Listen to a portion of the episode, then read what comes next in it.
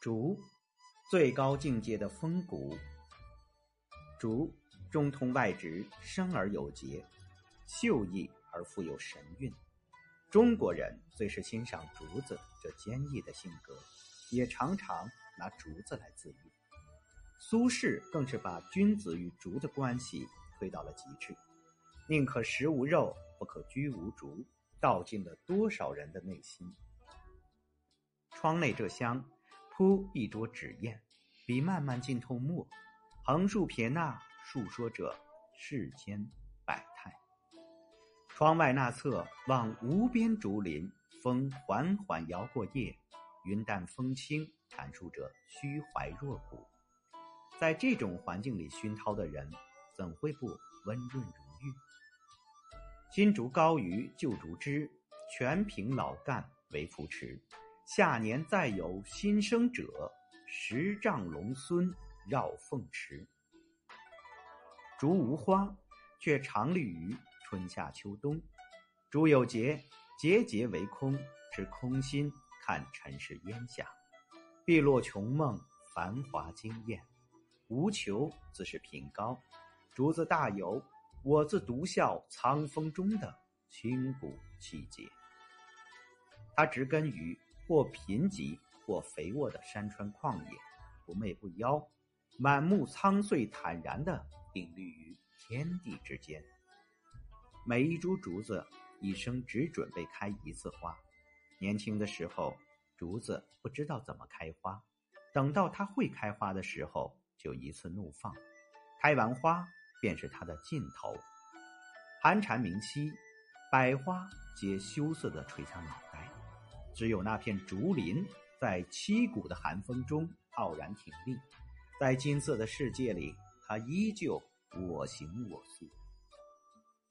寒风夹带着冷雪打在竹子身上，还不甘心就此倒下，等着明朝红日出。依旧与云齐，有节骨乃坚，无心品自端。几经狂风骤雨，宁折不易弯。依旧四句翠绿，不与群芳争艳。造福何论早晚？成才勿计后，鳞爪遍人间。山峰穿林，那盈盈丛丛的丝竹之音，如天籁之音，古筝绕风，闻之。莫不使人耳清心结。也有诗云：“竹杖芒鞋轻胜马，一蓑烟雨任平生。”走在路上，清脆的竹杖，合拍敲击着青山渭水，斑斓的故事，快意江湖。当竹笋深埋地下，不见天光，周围的草对他侧目、撇嘴。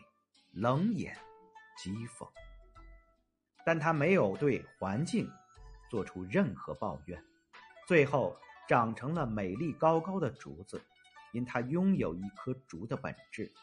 而我们要做的，也正是让自己修炼出竹的质。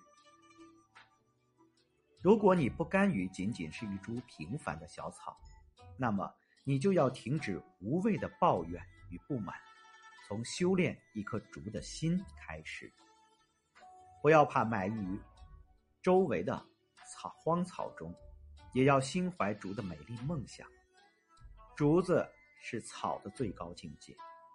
有些像我们一样生来为草的人，突破了自己的命运，长成了高大美丽的竹，成为众草之上的风景。我想最重要的，应该还在于。他们修炼成了一颗竹的心吧。竹之风骨，经历风雨侵袭，磨砺出不同凡响的气节。谦谦君子，唯有做到心口合一，淡泊名利，宁静，方能致远。反之，风骨何在？恐怕徒留媚骨罢。